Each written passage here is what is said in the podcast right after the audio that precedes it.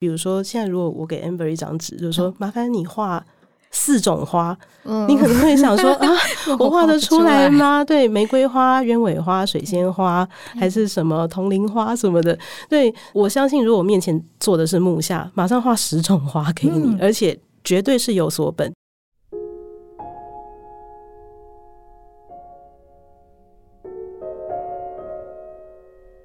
欢迎收听《迷成品 Podcast》放送观点。在这个单元里，我们邀请各行各业的来宾对谈，透过多元主题分享，一起领略思想的跨越以及对美好生活的想象。大家好，我是 Amber。防疫的日子，大家辛苦了。这段期间，许多展览受到影响而提早结束或延后开展。在美术馆重新开放之前，我们仍然可以透过线上一廊或是阅读，在不方便迁徙移动的此时，在艺术作品里神游，也为紧绷的心情打打气。今天的节目，我们邀请到诚品职人，也是担任外文书采购的 Diane。喜爱艺术的她，将与我们分享捷克的国宝级艺术家木夏的生平。欢迎 Diane。呃哈喽，各位迷诚品的听众，大家好，我是 Diane。说到善于描绘女性的十九世纪艺术家，我们的脑海里可能会浮现三个名字，一位是英国的 Beardsley，黑白的线条，细密的画面，洋溢着神秘感，也可以看到日本浮世绘的影响。Beardsley 为小说家王尔德画过莎乐美，早年诚品书店的几点藏书票也用了他的画作。第二位是奥地利的克林姆，《金色的女人》、《吻》，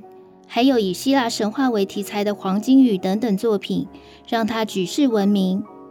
克林姆以繁复的细节、华丽的金箔，打造出醉眼的璀璨，大胆呈现了情欲的流动。第三位则是今天节目的主角木夏，她以缤纷柔和的色彩、自然流淌的线条。打造出不同于前两位艺术家风格的奔放女性。接下来，我们就请戴燕分享木下的生平以及他艺术生涯的转变。好的，呃，木下其实台湾人应该。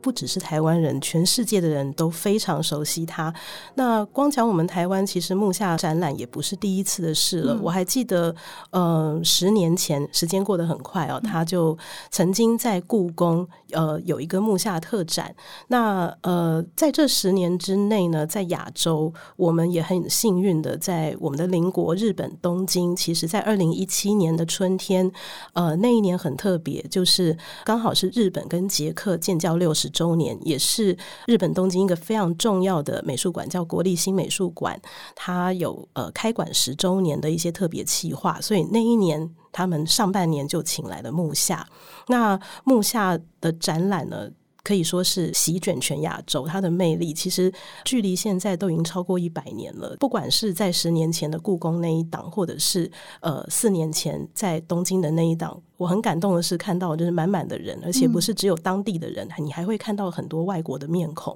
大家就是不惜千里迢迢，就为了要一睹木下作品的风采。而且我相信那里面应该有很多人都不是第一次看过他的作品，不管是亲眼目睹真迹，亦或是从书中或者是从网站上去浏览，其实大家都完全不陌生，但依然还是要去看。那木下他还在世的时候，其实他的作品就也是这。样非常的大众化，贴近生活中我们每一个角落。为什么如此呢？这时候就不得不讲到那个新艺术运动风格。嗯、大家都知道，木下是属于这个欧洲以法国巴黎为中心兴起的新艺术风格这一段艺术浪潮里面的领头羊级的人物。嗯、那他的作品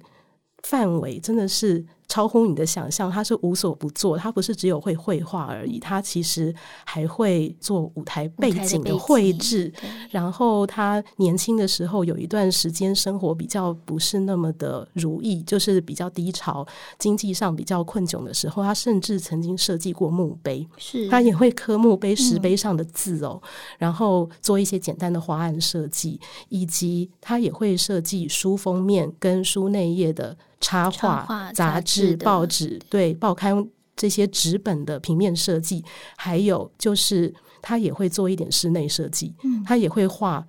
建筑墙壁上的壁画，以及就是我们日常生活中，比如说香槟啊、酒瓶的标签啊，还有饼、饼干、糖果罐啊，他还会设计珠宝。嗯，我觉得他会的事情实在太多，其实我都还没有讲完。所以为什么这样？因为其实新艺术运动风潮，它是。想要跟当时就是已经走到末期的欧洲的工业革命，工业革命它其实带来的是很大量的机械化，还有就是它可能造成了社会上就是嗯有一个阶级的算是小小的对立，就是无产跟资产阶级。的对立，那其实这中间我还忘记讲，还有中产阶级。其实有一些人他已经呃有一点点积蓄，但是他并不是比如说王公贵族或者是非常上流的有钱的人，因为他们有比较丰富的经济上的余裕，可以享受到一些艺术或设计上的一些拥有。这时候就是中产阶级的人，他如果想要拥有一些有设计感的东西，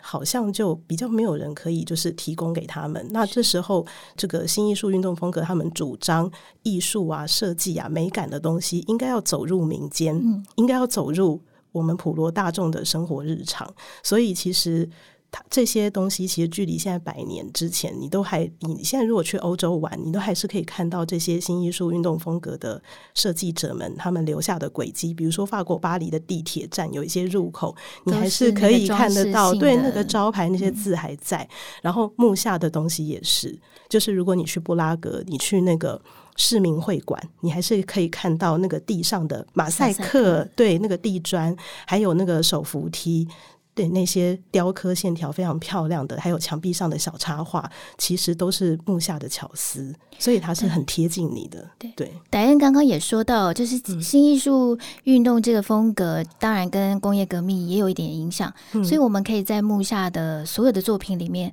或者是说同时期的这些艺术家的作品里面，嗯、我们会看到很多自然的元素。没错，那尤其是木下，你会看到他的画作，嗯、呃，当然背景女子背景啊，或者是他戴的花冠啊，他、嗯、的衣着上面的装饰性的线条，嗯、充满了各种花卉。画作的主题也充满了自然元素，比如说四季，当然春夏秋冬就不用说了。还有他把一日的呃时间从早晨到白日，嗯、然后到午夜。也也画出来。嗯、另外，他还有一系列的画作是以那个宝石为名系列，有祖母绿啊什么的，对对对，Ruby 啊之类的。所以，这个自然元素在他的呃生活或者是在他的意识上，我觉得跟他的后期好像他的关心的主题也有一点点是还蛮相关联的。这时候就不得不提到，你就想他这么多产，嗯、我们刚才细数他的东西会出现在。哪些地方哦？呃，他要画这么多的画，那画里面的细节又这么的多。你如果光看他帮那个当时法国的算是很有名的女明星，就是那个伯恩哈特，嗯、伯恩哈特，对，莎拉伯恩哈特，莎拉，她我们被法国人誉为就是第一个女明星这样子。那那时候帮他画那海报，你看他身上到底有多少细节可以观察？除了他的背景有拜占庭帝国的那些元素，嗯、呃，你可以注意看他画很多女生。她的头发没有乖乖的就垂下来的，每个人的头发都是在空中飞来飞去，满漫天飞舞，然后都是曲线哦，就是他是想要运用这种方式去强调，去让大家注意女性的柔美，对，然后还有画面的律动，让你看到这个虽然它是一个平面，但是它平面之中有好多的有好多的那种活力在里头。那讲回来就是说这么多细节。他到底他头脑到底有多少资料库？其实这必须要讲一下他的童年。他来自一个小乡村，他是一个乡村子弟啦。就是而且他住的小乡村好像偏僻到铁路都不会经过，物质生活就是享受几乎是蛮贫乏的。就是大家就是很本本分分的，就是过很基本的生活，所以也没有什么人，可能也没有什么余裕去想说我要去做什么画画或是什么。艺术方面的创造或者是享受之类的，但是木下很小，他就开始很喜欢观察路边的小花，或是邻居家养的小狗，然后他看到他就会想要把它记录下来。其实他好像很小就有这样子的习惯，嗯、对。然后呃，他的绘画画，就是他的父母很早就注意到了。现在流通在市面上的作品集，其实最早的有人有收到一张他八岁画的耶稣像，嗯、你就会发现八岁小朋友那个线条之细，然后着色非常的精。精准，还会做渐层。嗯、我就回想我八岁的时候，我画的我着色画好像都会突出界外，可是他看起来就非常的工整。嗯，你看他之后长大画的画也是这样，他从小就这样了。我相信会这样，一定是来自于他对人呐、啊，还有对。任何一个事物，他有很仔细的观察，观察好之后，他要很小心的画上去。为什么呢？因为我刚才说他来自小乡村，他家也不是很有钱，所以纸在那个时候是奢侈品。嗯，对。那他会画画，画到他们镇上好像有一个那种开杂货店的老板，就发现说，诶，这一家的儿子的小朋友好会画画，所以就会送他一些纸。当做是鼓励他啦，而且也想说啊，没有纸画，那是要画在哪里呢？他那么爱画，给他一点支援吧。所以其实还送纸给他，就是他从小这个贵人运已经展现了，因为他的才华展现，然后就会身边自然就有人会注意到你，会帮你。所以其实他从小就开始打基本功。其实先前答案也有聊到，就是他立志要。立志要走严肃的美术之路，嗯，可是求学却过程非常的坎坷，没，没有办法成为他梦想中的艺术家。那中间当然他最后能够到巴黎去求学，其实那个过程是很颠簸的。但是这一路当然也有资助，然后再来是呃他的个性吧，他就是真的很坚持嘛，就是。而且是他目标很明确的，目标明确，而且他会认清现实，是他会面对现实，他不会跟现实做一个很叛逆的抵抗。对，就是他知道他现在好，我就是人生就是在一个低潮。就是讲回来说，他呃想要接受美术教育，但是一开始其实是受挫这件事，因为他其实小时候有一个更厉害的专长，其实是唱歌。嗯，他从小就参加合唱团，地方上教堂的那种。就是少年合唱团，他的声音好像是我看那个作作品集里面写他的生平，他好像是唱那种男中音到男高音，他声音应该是蛮高的，可惜我们没有办法听到。然后他一路唱，他唱歌还可以让他就是，因为他家不是很有钱嘛，他想要受一些基本教育的时候，听说他是有拿到奖学金的，就是有学校就说啊，你太会唱歌了，发奖学金，然后条件就是你要进来要成为合唱团。好，他就这样唱唱唱，反正大家要我唱，我也喜欢唱，我就唱。可是男生会变声，变声之后，他的合唱生涯 就，就歌手生涯就中断了。那这时候他就想，那太好啦！其实我还有一个我更内心更喜欢的兴趣，而且我自认为也做得不错，那就是画画。对，所以他其实不到二十岁，他十七八岁的时候，他就跟家里面的人说：“我立志，我想去布拉格的美术学校报考。”可是很不幸的，学校给了他一个闭门羹，他没有通过，嗯，而且还送他一句话，说你应该去找别的工作。听了就想说，怎么会呢？我觉得我画得很好，我那么小就开始画了，但是上帝就关了一扇门。那关了一扇门之后，他没有，他没有就此就是放弃的。你设想一下，有些人看到这样想说，好吧，也许我真的就是技不如人，嗯，好啦，叫我找别的工作，我赶快去找别的工作好了。他去找工作了，但是他找的是跟画画有关的工作，而且呢，他的工作是要离乡背景的，因为他来自那么小的地方，地方上应该没有什么像样的工作机会。这这一去就蛮远的，他去了维也纳，嗯，就是维也纳。我们刚才讲的，他就去一个专门在帮剧场做舞台的背景设计的一个工坊，在那里面工作。然后其实刚开始还蛮顺利的，他也很开心，就是想说，哦，我一个年轻人。终于来到大城市了，维也纳有好多在我所生长的地方没有的建筑啊，美术馆、博物馆。所以，其他除了上班之余，他下班就到处自己去练功。我觉得他是一个非常会抓住机会的人，他就是把握时间到处去观赏，到处去看，就是继续观察有什么他喜欢的画家，他就像个很开心的小粉丝一样啊。有画家有什么，我就去看他的作品，然后还去学摄影。对，这时候跟高跟还是 室友，有有有，还跟 高跟做过室友。他就是一直在想办法让自己接近那一些他感兴趣，然后甚至有可能会帮他未来的艺术之路可以打下一些人脉或是基础，或者是有一些方法、有一些技巧，他可以帮助他把这个路走得更顺的，他都愿意去碰触，而且愿意去学，还不是蜻蜓点水，他是很认真的学，他也学摄影，所以在维也纳他会的事情又变更多了。可是很不幸的，就是我觉得他人生就是一直高高低低。他工作的工坊有一个大客户是维也纳的，叫做环形剧场，那个剧场非常有名，一把大火烧掉下来，死了很多人，烧得精光。然后等于是公司最大的案主，一夕之间就没有了。公司就说不好意思，我们要结束了，所以他那时候就失业了。那失业之后的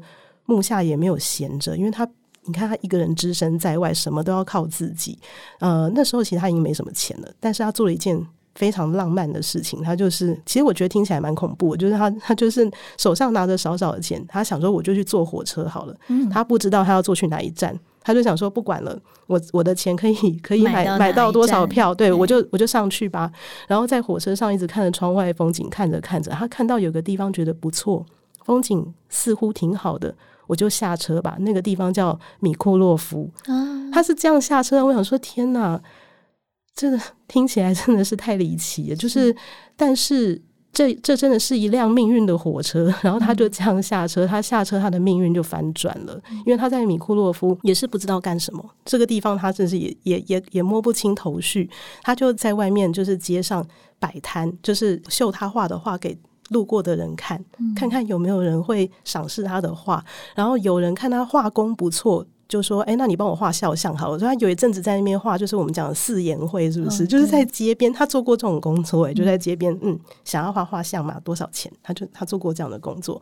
就这样，有一天有一个地方上的就是超级大地主，他的头衔是伯爵，看到说这个年轻人哦，画的真好，然后就说就开始资助他，对，资助他，资助他之余，就是说，哎，我有一个城堡，里面有些墙壁哈，有一点 年久失修了。”你来想点办法，所以他还帮那个伯爵的城堡画壁画，嗯，然后伯爵相当的满意，就想说这个年轻人呢、啊，应该值得再去在这个美术的专业上做一些更精进的事情。然后他的愿望终于在这个时候实现了，伯爵送他去念美术学校，他就去德国慕尼黑，之后还去法国的朱利安学院。嗯、所以回想木下的人生啊，就是。其实听起来蛮励志的啊，Amber 是不是？啊、就是说 你，你你如果那个时候就被打倒了，想说没有要收留我，那那而且他其实就是那怎么办？他想的就是一个，只要能够画画。嗯对，我做什么其实都可以，他就是画画不同形式的产出，没错，所以我们才会看到说他的作品的面向真的是太多元了。你从你从基本的插画，嗯，他的插画的风格也不一样，没错。然后后来做那些一堆 poster，他整个那个风格发展的巅峰，当然也不一样，嗯，而且。那个时代就是刚好是九世纪末期，对彩色石板画的这个技术的成熟，嗯，所以我们会看到它，它整个产量惊人，就是两百两百多幅，对它不是难处。嗯，那又从这个海报形式的，你再转换到那些产品的包装，没错。那我觉得这个产品包装，它这个、嗯、这份工作也完全展现了它就是艺术，它不是一个高高冷的。高冷的东西，就是它可以是为你的生活，你说为生活服务，对，还有为大众的为大众需求兼美感，通通都顾及。因为做产品包装，你也是服膺于业主的需求跟那个产品的需求。我印象中最深刻的是，大家如果看他的作品集，看他做这些商业的，呃，有一张是他在帮一个。卷烟纸，嗯，欧洲人他们抽烟啊，J 对 J O B 那个 job job，就日本人讲 job 那个牌子的卷烟纸啊，就是他画的居然是一个女生，是。一个很漂亮，长发飘逸，然后头发又来了，又是好像被那个风吹过，就是四四处飞舞，然后女生就是姿态非常的媚，然后就是手就这样子叼着一根烟，是会让你觉得烟草广告或者是卷烟纸广告。我自己的，我都我觉得我自己都被那种刻板印象洗脑。我想说，应该来一个男士，就感觉说抽烟好像是男生在抽，可是他不是，他画了一个非常温柔浪漫的女生，眼睛还有点媚媚的，然后就是哎，手上很优雅的这样子夹着一根烟，这样子。嗯、对那张海报，然后我想说，他怎么想得到要用这种方式呈现？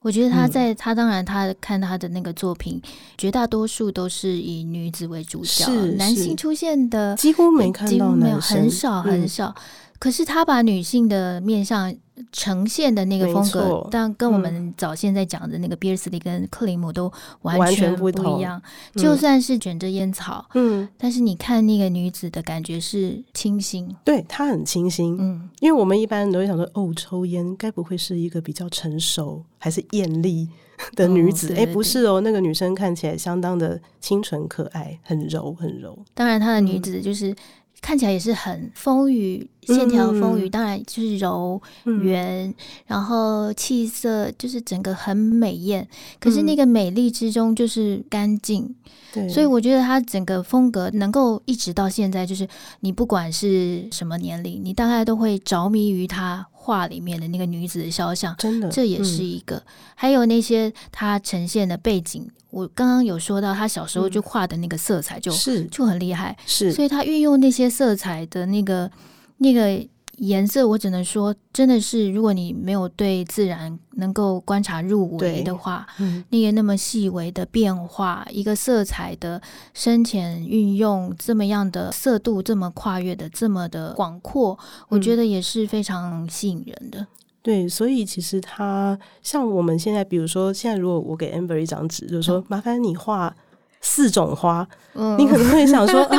我画得出来吗？对，玫瑰花、鸢尾花、水仙花，还是什么铜铃花什么的？对，我相信，如果我面前坐的是木下，马上画十种花给你，嗯、而且绝对是有所本。你去拿那个花的真的样子，或是照片对照。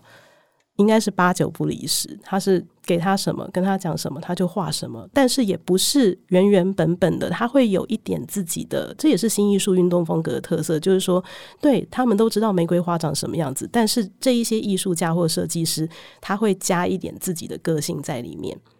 说到花，嗯、因为他的有一系列画作就是以花为名，是，比如说风信子啊，樱桃花，嗯。当然，这些花都化为女子。希腊罗马神话里面，女子是花草，人类跟花草变身，这是还蛮常见的一个主题哦。嗯、那就又可以扣回到，导演也有聊到说，嗯、木下他其实对于这些神秘，或者是说人、嗯、人跟神之间的关系，跟自然跟神秘之间的关系，他其实是钟情于这样的主题的。没错，其实因为我们刚有聊到他的。上半生，他的他的青少年到他二三十岁这段时间，其实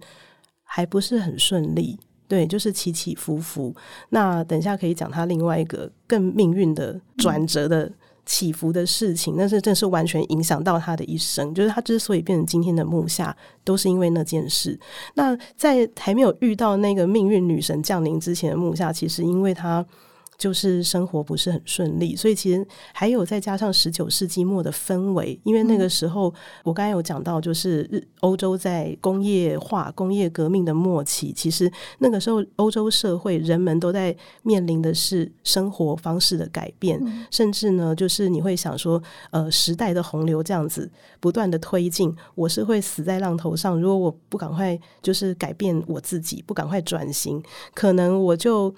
就要变成过去的人了，然后我就没有办法与时俱进了。其实对生活的很多现实面，大家有有那种不能掌握，有那种不安，就是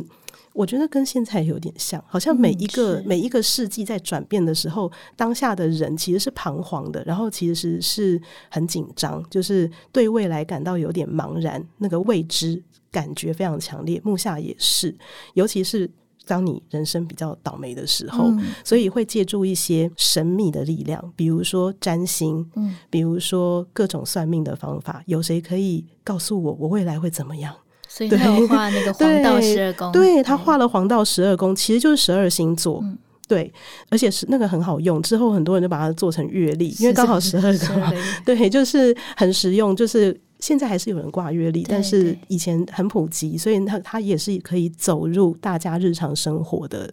一个很重要的工具。然后它让那个工具增加了美感跟神秘感，嗯、对，就一举数得的全都给你。嗯、那他自己就是对这个神秘学、神秘主义，他自己是感兴趣的。因为听说他后来就是比较晚年的时候，他好像曾经还去找过灵媒，然后开什么降灵会之类的。嗯、他就是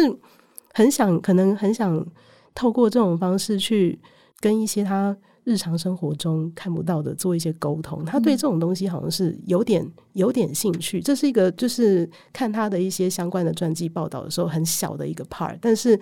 就会让我有点恍然大悟，说：“诶，为什么将近一百年之后，呃，我们出版品，比如说看我们现在就是国外的出版艺术或图像的，呃，书也好，或是塔罗牌也好，其实有的人就会拿木下风格来作为那个插画跟那个视觉设计的主要的元素，他不会去找毕卡索，他不会去找你想得到的比较当代的。”艺术家他找的可能会是刚才 Amber 讲的 Beardsley 啊，或者是会找克林姆啊，也会找木下，因为这三位其实他们算同期生啦，他们都是新艺术运动风格的人物之一，所以这个时期的元素，我觉得去扣神秘学的东西，好像还蛮 match 的。嗯嗯，那说到木下的呃。到盛年之后，晚年，嗯，我们看到他的风格又有一个转变哦。那稍早也有提到，他有些海报的元素其实有点拜占庭。对，那说到拜占庭风格，当然也跟他对于斯拉夫民族的一些呃民族的热情以及想象的乌托邦其实有关。所以他后来老年就画了二十幅非常巨大的那个斯拉夫史诗的这一系列的作品。也请导演给我们分享他的晚年的这个杰作。好，那其实他人生啊，就是我刚才讲他。之前的一些颠沛流离之后，他遇见那个命运女神，就是他帮法国女明星莎拉画了，是临危受命，花了五天的时间而已去赶工，嗯、而且那个工本来不是他的，嗯、因为他那时候是一八九四年人在法国巴黎，然后在一个印刷厂工作。那因为他已经好几年没回家了，他就是一直在外地，就是个异乡游子。那那一年圣诞，就是同事都不在，都去回家过圣诞过年，只有他，但是。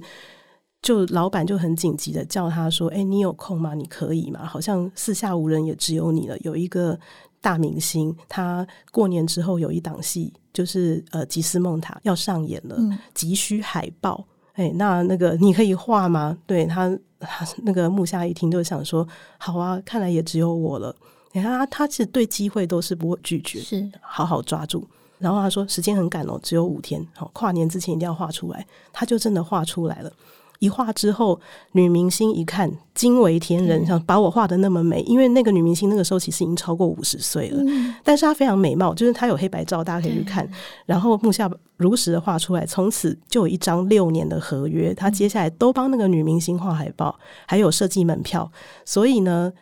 因为这样，他的东西被更多人看见，因为海报会一直挂出来嘛，所以他就接不完的案子，他就一直做商业设计。所以他的人生从那时候就开始。一路就是各式各样的商业设计，然后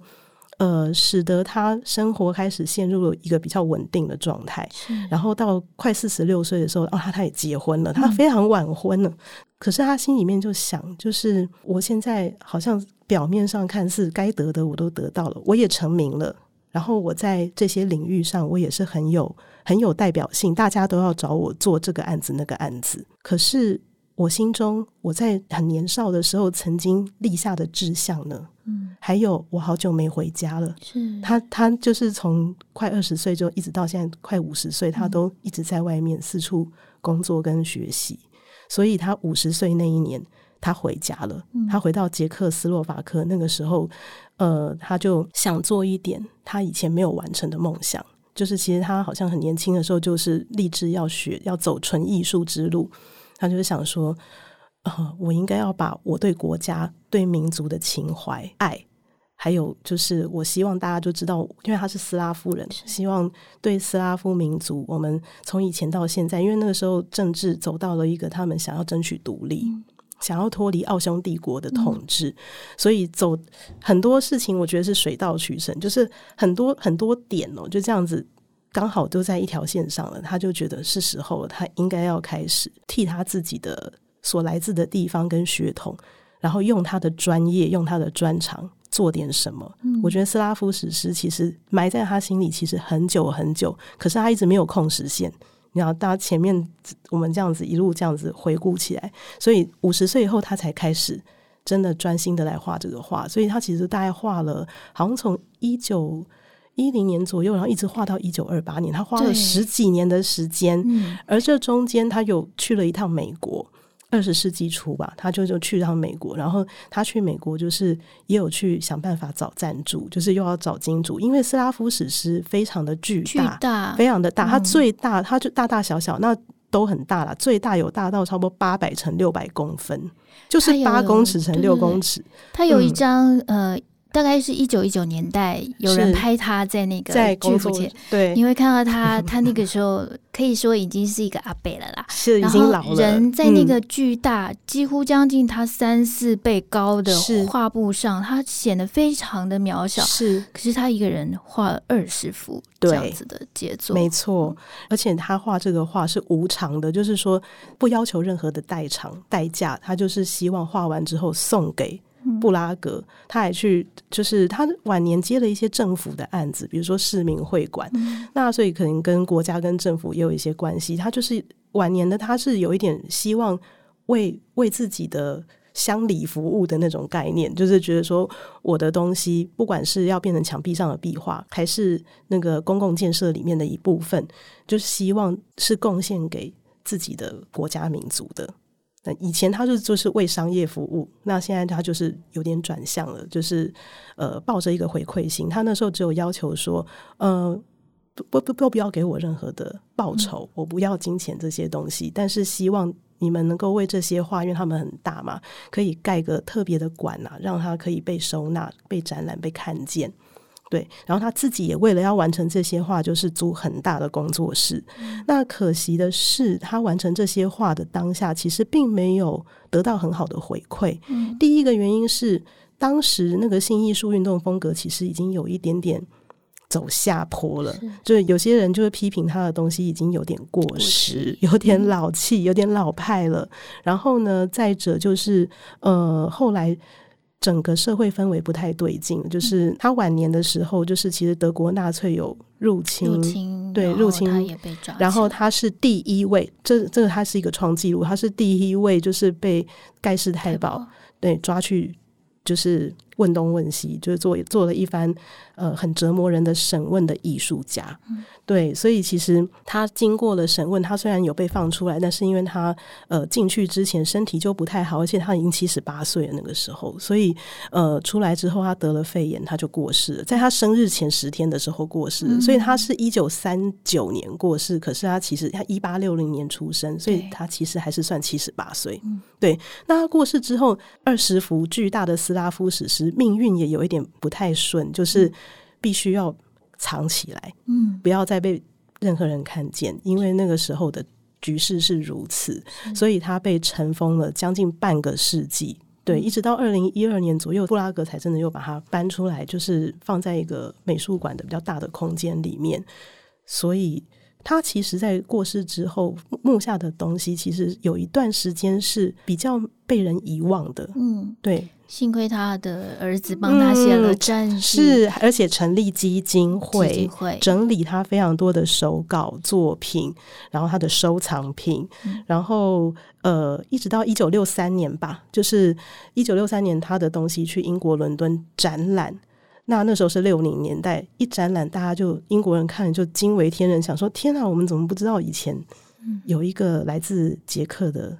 艺术家，而且他。到底要把它定位成什么？他到底是画家嘞，还是平面设计师嘞，还是室内设计师呢？他好像十项全能，什么都会。对，会的东西这么多，所以他那个时候去英国展览之后，也影响了当时六零年代英国的，比如说唱片封面的设计。嗯、就是如果你看那个时候滚石合唱团有一张唱片，好像叫 Flowers，我记得、嗯、你去看他的那个字的那个图案设计，非常木下，嗯、木下风格其实还一直影响到。二十世纪中，甚至到现在，我觉得他蛮厉害的，就是影响力可以超过一百年。呃，因为听说这一次展览，这一次在台湾的展览会有一个 part 是在介绍，就是说他对后世的影响，延伸的会让你看很多跟他可能没有直接关系，但是还是看得出他的影子。无所不在的一些动漫的影响，或者是其他的平面设计的影响。谢谢 Diane 今天跟我们分享，就是一个艺术家他如何在商业与 High Art 之间，为了自己的一个目标跟理想，其实取得一个很好的平衡。是，然后也非常珍惜的，就是在他过世这么多年之后，呃，后代可以再重新发掘，然后重新领略他的艺术的价值，就是很庆幸他没有被世人遗忘。对对。那在年底的木下展顺利开展前，邀请大家到诚品线上网站查找木下相关的书籍与作品，感受木下的魅力。七月十号起，山田美术馆藏品归乡的线上展览《海外存真》将在台中国美馆的官网上线。这个展览涵括了从日本时代到战后，总共一百九十五位台湾艺术家，将近六百件作品。这些前辈艺术家的创作生涯，恰好也与我们今天聊到的 Beardsley、克林姆、木下的时代相近。对于十九世纪末的艺术面貌，相信能借此看得更完全。这期节目就到这里，谢谢大家的收听。有任何建议，都欢迎在各大收听平台留言给我们。祝大家健康平安，那我们就下次见。谢谢大家，谢谢。